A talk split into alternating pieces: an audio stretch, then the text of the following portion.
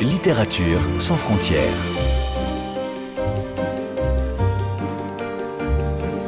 Catherine Fruchon-Toussaint. Fanny Renard. Bonjour à toutes et à tous. 2022 sera encore une année proustienne. Et oui, après le centenaire de son prix Goncourt pour À l'ombre des jeunes filles en fleurs en 1919, le 150 de sa naissance en 1871, voici le centenaire de la disparition de l'auteur de l'œuvre monumentale À la recherche du temps perdu, mort en novembre 1922. D'ores et déjà, les événements affluent, avec en tête une grande exposition qui se tient actuellement au musée Carnavalet et intitulée Marcel Proust, un roman parisien. À cette occasion, je vous propose donc un nouvel éclairage sur l'écrivain et son ancrage dans la capitale française, avec dans un instant une visite guidée en compagnie d'Anne Lorsol, commissaire de la manifestation.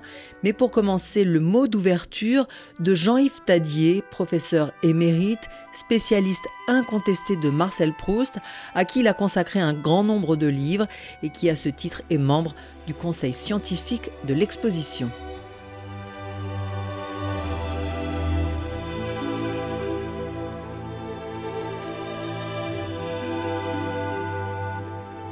Jean-Yves Tadier, après Illier Combré, après euh, Cabourg euh, Balbec, nous voici ici euh, à Paris, au musée Carnavalet, pour cette grande exposition consacrée à Proust. Proust, le roman parisien. Est-ce qu'en effet on peut dire que Paris tient une place prépondérante dans sa vie que c'est un décor aussi puissant, aussi imprégné de sa mémoire ou pas? Oui, oui, bien sûr. Je pense que vous avez très bien mis le doigt sur une sorte de triangle des lieux proustiens. Il faut rajouter Venise, bien sûr. Il y a une très, beau partie, très belle partie du roman dans le Bertine disparu qui se passe à Venise. Mais en fait, en France, il y a trois lieux proustiens que vous avez la mer, la campagne et la ville. Mais en même temps, vous diriez qu'il y a une spécificité de la ville de Paris dans la vie et l'œuvre de Proust C'est elle qui occupe tout de même la plus grande place dans sa vie, c'est là qu'il réside la plupart du temps, et, dans son œuvre, euh, bien entendu. Oui, si on comptait en nombre de pages, c'est Paris qui serait le plus présent. On, ne choisit pas d'être parisien, bien sûr, on y naît et puis on, y reste. Et c'est ce qui est arrivé à Proust, qui a littéralement absorber toutes sortes de traits de la capitale. Mais euh, Proust a aussi une règle qu'il s'est donnée comme écrivain, c'est de ne parler que de ce qu'il connaît. Donc, il connaît à fond euh, les beaux quartiers, et il connaît beaucoup mieux la vie sociale et classes dirigeantes que celle de, des milieux plus modestes, à l'exception des classes populaires qui nourrissent très largement euh, la classe des domestiques, un million de personnes en 1900. C'est par là qu'il connaît le peuple euh, et aussi par des rencontres qu'il peut faire, euh, parfois même dans, des maisons de passe, des lieux de plaisir qu'il pouvait fréquenter. il croisait aussi des, gens d'origine euh, très modeste. Donc il serait faux de penser que Proust est uniquement le romancier des riches. Pas du tout. Et même le Paris de Proust est aussi un Paris comique. C'est la grande tradition française de la satire qu'on retrouve là. Jean-Yves Tadier, vous qui êtes l'un des plus éminents et sans doute le plus éminent spécialiste de Proust, est-ce que vous avez ici au musée Carnavalet découvert des pièces euh, que vous ne connaissiez pas ou que vous n'aviez jamais vues?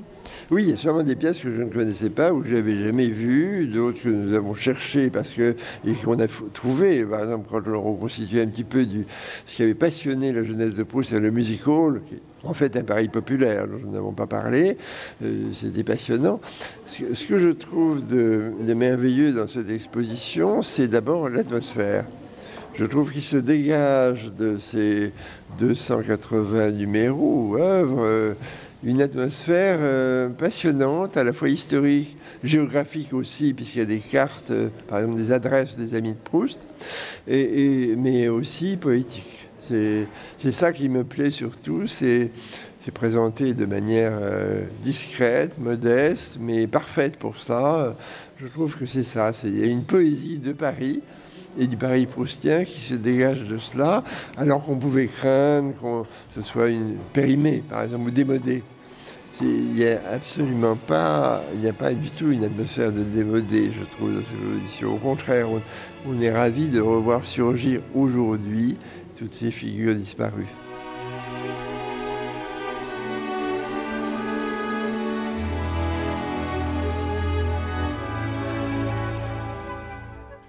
Bonjour, je m'appelle Anne Lorsol, je suis conservatrice du département des peintures et des vitraux au musée Carnavalet Histoire de Paris et euh, je suis euh, commissaire de l'exposition Marcel Proust, un roman parisien que j'ai élaboré euh, avec un comité scientifique présidé par Jean-Yves Tadier. Et donc nous voici avec vous juste à l'entrée de cette exposition. Alors déjà des images animées, des tableaux, des pièces, de, la vaisselle.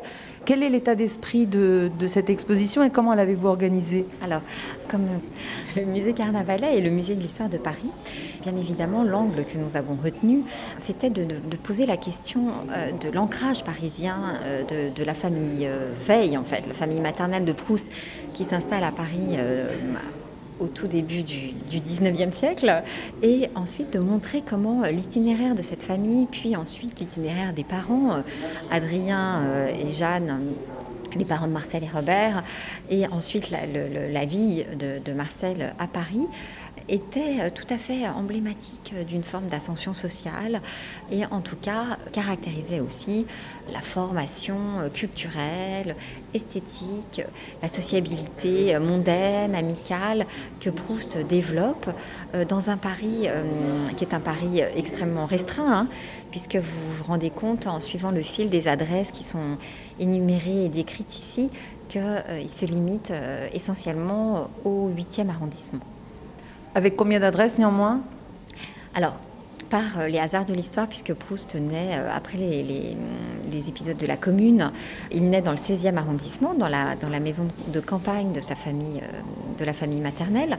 Mais ensuite, ses parents habitent d'abord boulevard Malzerbe à la naissance de son frère Robert, qui est son cadet, et puis ensuite rue de Courcelles, donc, ce sont les adresses qu'il occupe avec ses parents. Lorsqu'il vit seul, il s'installe 102 boulevard Haussmann, un appartement qu'il va occuper pendant 13 ans. Et puis ensuite, euh, quelques mois passés un peu en transit chez son amie Réjeanne, rue Laurent Pichat, il s'installe rue Hamelin, euh, dans le 16e arrondissement, où il s'éteindra euh, en 1922. Donc là, on arrive et on est tout de suite happé par un écran.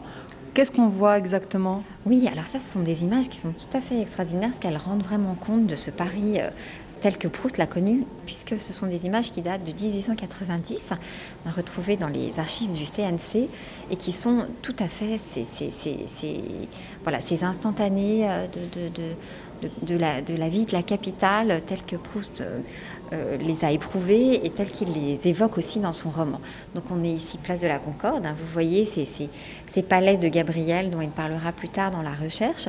Il y a d'autres extraits qui nous montrent cette, cette promenade aux Champs-Élysées, euh, donc cette avenue qui est devenue une artère mondaine. Euh, sous le Second Empire, avec euh, euh, en point de mire effectivement l'aménagement du bois de Boulogne, hein, qui devient un, lieu de destination très prisé par les élites. Et donc cette parade aux Champs-Élysées et avenue du Bois, qui s'appelait précédemment avenue de l'Impératrice et qui s'appelle aujourd'hui avenue Foch, fait partie de cet imaginaire proustien d'une manière extrêmement forte. On voit aussi ces enfants qui jouent accompagnés de leur, de leur nourrice, de leur gouvernante. Euh, dans les bas-côtés de l'avenue et qui ne peuvent qu'évoquer euh, Marcel retrouvant Gilberte et connaissant ses, premiers émois, comme le petit Marcel euh, retrouvait Marie Bernadaki et Antoinette Faure, voilà, pour des jeux de grands enfants. Françoise avait trop froid pour rester immobile. Nous allâmes jusqu'au pont de la Concorde voir la scène prise dont chacun, et même les enfants, s'approchaient sans peur, comme d'une immense baleine échouée, sans défense, et qu'on allait dépecer. Nous revenions aux Champs-Élysées. Je languissais de douleur entre les chevaux de bois immobiles et la pelouse blanche prise dans le réseau noir des allées dont on avait enlevé la neige et sur laquelle la statue avait à la main un jet de glace ajouté qui semblait l'explication de son geste. La vieille dame, elle-même ayant plié ses débats, demanda alors à une bonne d'enfant qui passait et qu'elle remercia en lui disant Comme vous êtes aimable. Puis, priant le cantonnier de dire à ses petits-enfants de revenir, qu'elle avait froid, ajouta Vous serez mille fois bon. Vous savez que je suis confuse. Tout à coup, l'air se déchira. Entre le guignol et le cirque, à l'horizon embelli, sur le ciel entr'ouvert, je venais d'apercevoir, comme un signe fabuleux, le plumet bleu de mademoiselle.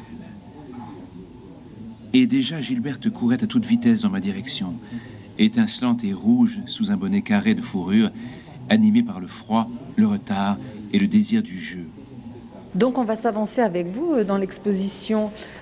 Déjà, euh, on voit un très grand nombre de, de toiles, euh, de photographies. Combien de pièces ici sont exposées? Il y a environ 280 œuvres. Voilà, mais qui vont de la carte postale au tableau de très grand format, comme vous les avez découverts, puisque ici, vous voyez par exemple, a une carte postale de la rue de la Fontaine. C'est la rue où est né Proust. Voilà, donc cette rue a considérablement changé. Et la maison qui appartenait à son grand-oncle, qui était une véritable maison de campagne, a été détruite au moment du percement de l'avenue Mozart. Donc ce petit témoignage est très émouvant, ce qui rend compte de ce Paris que Proust connaissait. Et puis euh, ensuite, il y a des tableaux, bien sûr, beaucoup plus euh, monumentaux. Euh, je vois là le, très beau tableau de, de, Prinet hein, qui nous montre une scène mondaine, justement, ce Paris de la rive droite, ce Paris des grands hôtels particulier que Proust fréquente, qui nous a été prêté par le musée des beaux-arts de Caen et qui, est une forme de synthèse de, de ce Paris mondain que Proust fréquente. Est-ce que c'est un parcours euh, biographique ou un parcours géographique que vous proposez? Alors, euh, bah, c'est un peu tout ça.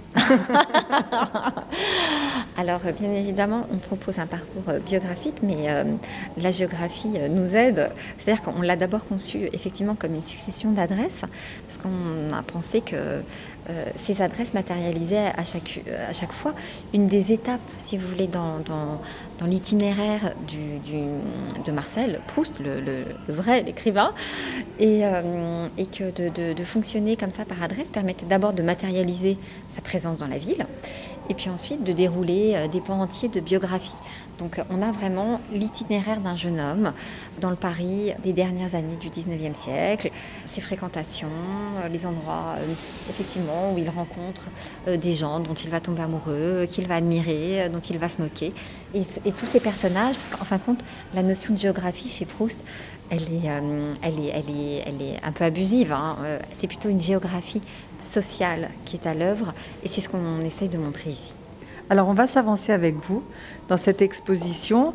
On s'approche là d'ailleurs euh, d'un endroit qui est sonorisé. Euh, on entend une petite musique. De quoi s'agit-il? Alors on a essayé de, transmettre aux visiteurs l'amour de Proust pour certains compositeurs. Et donc on peut entendre euh, des extraits d'opéra de, Richard Wagner, un compositeur que Proust découvre très tôt et qui, qui l'apprécie énormément. Euh, donc euh, on, entend différents extraits, euh, Parsifal, Tristan et Isolde, et puis des compositeurs contemporains aussi parisiens qui l'écoutent, Gabriel Fauré en particulier, Debussy également. voilà, donc on a, vraiment voulu plonger le, le visiteur dans cette, cet amour de Proust pour la musique qui anime sa vie et qui anime son œuvre aussi.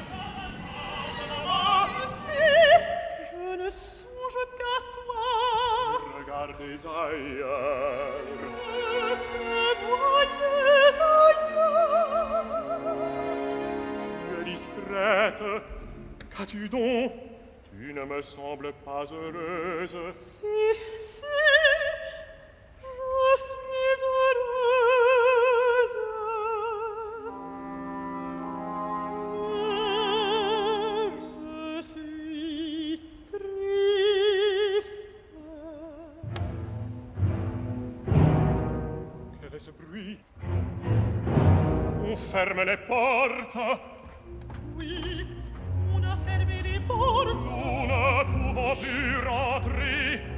quand tu le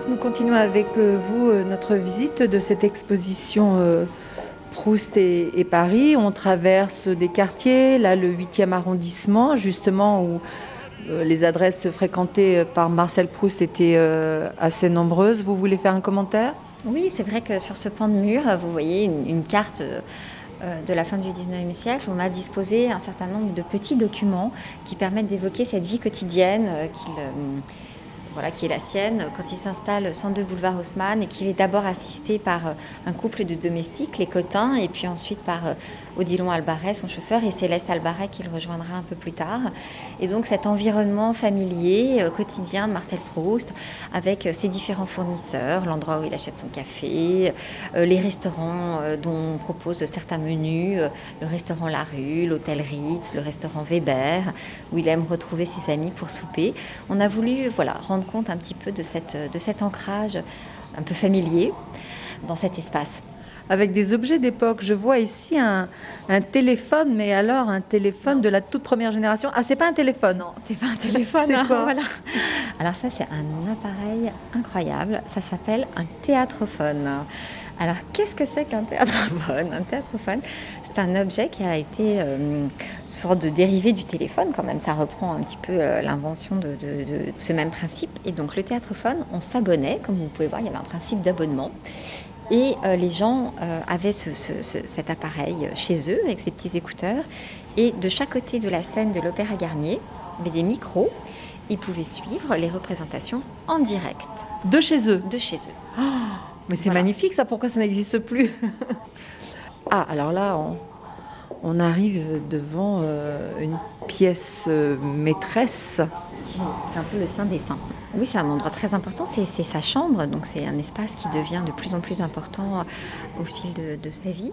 Mais que les choses soient claires. Donc le lit que nous avons sous les yeux, un lit en fer forgé avec un joli couvre-lit bleu marine, le divan, sont deux objets sur lesquels Proust s'est vraiment allongé et, et a écrit Oui. Donc c'est culte Depuis longtemps. Est-ce qu'il y a des amateurs euh, très éclairés de Proust qui viennent du monde entier juste pour euh, voir euh, le lit où il a dormi? Ah oui, oui, il y a autour de, ces objets une forme de dévotion hein, internationale. Et effectivement, des gens qui sont bouleversés par voilà, la proximité avec des, reliques matérielles dont la force d'évocation euh, euh, les bouleverse. Voilà, donc euh, oui, oui, on a, on a effectivement, on a souvent des visiteurs qui, viennent se rendre compte en fait de cette réalité matérielle en fait, je pense, qui viennent s'en assurer. J'ai cru que vous alliez dire se recueillir. Mais c'est une forme de recueillement, pourquoi pas en fait. on le sait, c'est à la faveur de la nuit, euh, dans son lit, euh, qu'il rédigeait euh, les, différentes versions, les différents textes qui composent justement cette œuvre monumentale qui est à la recherche du temps perdu. Donc ce lit est le, voilà, est le véhicule de sa création, si j'ose dire, et très émouvant qu'il soit présenté ici et à un endroit tout à fait particulier de l'exposition parce que vous aurez compris que la première partie est biographique que cet espace est en quelque sorte une articulation, une manière de matérialiser le passage vers la fiction qui constitue la deuxième partie de l'exposition, qui est justement une approche euh, du Paris fictionnel, poétisé par le romancier dans, à la recherche du temps perdu. J'entre dans cette chambre, tout en liège, le plafond, tout était liège. Lui était dans son lit, il était étendu, mais même étendu, il avait une allure formidable. Et tout ça m'a fasciné. Je ne sortais jamais. Je n'ouvrais ses fenêtres que quand il sortait. Quand il sortait, c'était terrible le travail que j'avais. Parce que sur son lit, il y avait tous ses papiers. Il fallait pas égarer. Vous aviez des petits papiers comme ça, où il y avait une note. Alors, pendant qu'il était sorti, j'arrangeais tout. Je faisais sa chambre, je l'aérais, j'ouvrais un grand. Alors, ma passion, pour me distraire, je posais des dentelles. Je m'amusais à coudre. Alors, il me disait, Céleste, il faut lire. Et moi, au lieu de lire, je cousais. Et c'était ma vie. Donc là, nous arrivons dans la deuxième partie de l'exposition avec euh, une carte euh, magnifique euh, sur le mur où sont repérées plusieurs adresses. Mais avec cette question principale, à la recherche du temps perdu, un roman parisien? Point d'interrogation. Oui, parce que hum, Paris, dans le roman, existe particulièrement dans son opposition à la province, en fait. Donc euh, Paris est le lieu euh, d'où l'on part, mais où l'on revient toujours, et constitue une, forme, une force d'aimantation pour le narrateur, mais également pour les, personnages du roman. Et d'ailleurs, lorsqu'on juxtapose cette carte, qui, vous l'aurez vu, est la même que celle euh, du, Paris, du Paris vécu de Marcel Proust, on constate une forme de, voilà, de coïncidence des points. Les points coïncident, c'est-à-dire que le Paris fictionnel correspond peu ou prou au, au, Paris vécu de Marcel Proust, le Paris des personnages du roman rejoint le Paris de, Marcel Proust. L'essentiel des points qui figurent sur cette carte se concentre sur le 8e arrondissement et bien évidemment sur l'avenue du Bois de Boulogne et les confins du 16e arrondissement, euh, qui sont des quartiers où Proust a soit vécu, mais qu'il a fréquenté, et où se trouvent, enfin, où se situent les adresses des, salons qu'il fréquente et des amis euh, voilà, qu'il rencontre. Et d'ailleurs, c'est à Paris que s'achève le cycle romanesque euh, dans, les dernières, enfin, dans, les dernières pages du temps retrouvé. Alors, comment s'achève l'exposition? Surprise, je vous suis et vous allez me, dire euh, quel est le point d'orgue L'exposition, elle a été conçue euh, justement en, explorant ces différents lieux parisiens et en montrant leurs valeurs symboliques, métaphoriques, dans ces étapes de l'initiation de ce jeune homme qu'on découvre au début du roman et qui devient un adolescent, puis un homme, jusqu'à la révélation finale de sa vocation d'écrivain. Donc on a fait des propositions à la fois par lieu, les Champs-Élysées, le Bois de Boulogne, le Faubourg Saint-Germain, mais aussi par personnages emblématiques, euh, Charles Swann, le baron de Charlus, Albertine. Et puis l'exposition s'achève avec ce, dernier volume, euh, qui est l'épiphanie euh, du cycle romanesque, qui est le temps retrouvé, où le narrateur revient à Paris, constate après la Première Guerre mondiale que le monde a changé et que par un jeu de kaléidoscope euh, assez prodigieux, les inversions, il y, a, une bascule sociale qui s'est opérée et que ceux qui se trouvaient euh, à des, échelles, à des, niveaux euh, euh, de l'échelle sociale, avaient réussi à monter, d'autres à descendre. Enfin, c'est vraiment un élément qui est assez décisif dans l'observation du passage du temps dans le roman. C'est la, destinée des personnages hein, qui permet de mesurer voilà, cette, évolution. Et puis, revenant à Paris, dans un Paris qui a été transformé par la guerre, qui a été transformé justement par par les, mouvements, euh, les, changements de valeur. Il euh, se rend à une matinée euh, dans cet hôtel que le prince de Guermantes a fait construire à Avenue du Bois, un hôtel qui, évoque le palais rose de Bonnie Caslan et Anna Gould. Et en butant sur les pavés disjoints de la, de la cour de l'hôtel, il entame une série d'épisodes de mémoire involontaire qui vont le, conduire à la révélation de sa vocation d'écrivain. Et comment ça s'exprime ici dans cette salle par exemple? Alors c'est dans la dernière salle. Alors on y va alors, euh, bien sûr, on a, pour, pour, un peu matérialiser cette, euh, cet événement qui est quand même difficile à appréhender hein, pour euh, le visiteur, on a fait cette proposition de présenter l'œuvre de, cette étude de Caillebotte, qui est une étude pour rue de, Puy, rue de Paris, tant de pluie, une étude de pavé qui fait penser justement à ce, à ce, moment où le narrateur trébuche sur les pavés de, la cour de l'hôtel. Et puis, on a aussi proposé de, de, terminer cette exposition en montrant cet extrait du temps retrouvé où le narrateur euh, va vivre deux épisodes de mémoire involontaire, le tintement d'une cuillère sur une tasse qui lui rappellera le, le, train qui le mène euh, à Balbec, et puis euh, le, crissement d'une serviette amidonnée qui là aussi lui évoquera la sensation d'une étoffe au bord de la mer. Et donc de tout ce matériau sensible, euh, sensuel euh, accumulé tout au long d'une existence, il va faire œuvre Et voilà, c'est le moment de la révélation de sa vocation d'écrivain.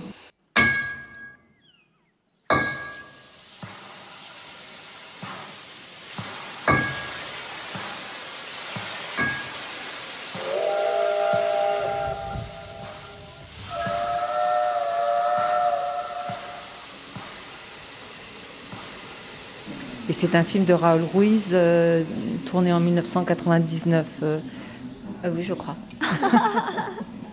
c'est un film que j'aime beaucoup en tout cas. Je trouve qu'il est très. Enfin, je sais plus si c'est 99 en fait. C'est là mon hésitation, mais très probablement. Mais euh, je trouve que c'est une adaptation qui est extrêmement fine et intelligente.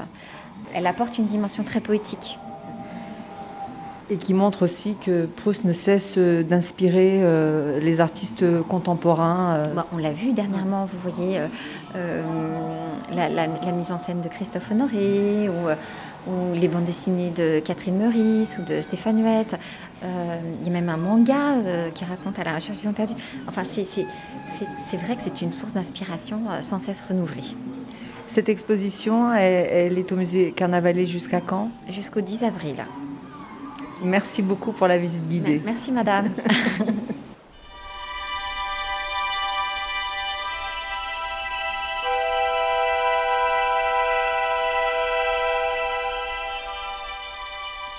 Et pour prolonger l'exposition, voici quelques titres qui viennent enrichir le début de cette année proustienne.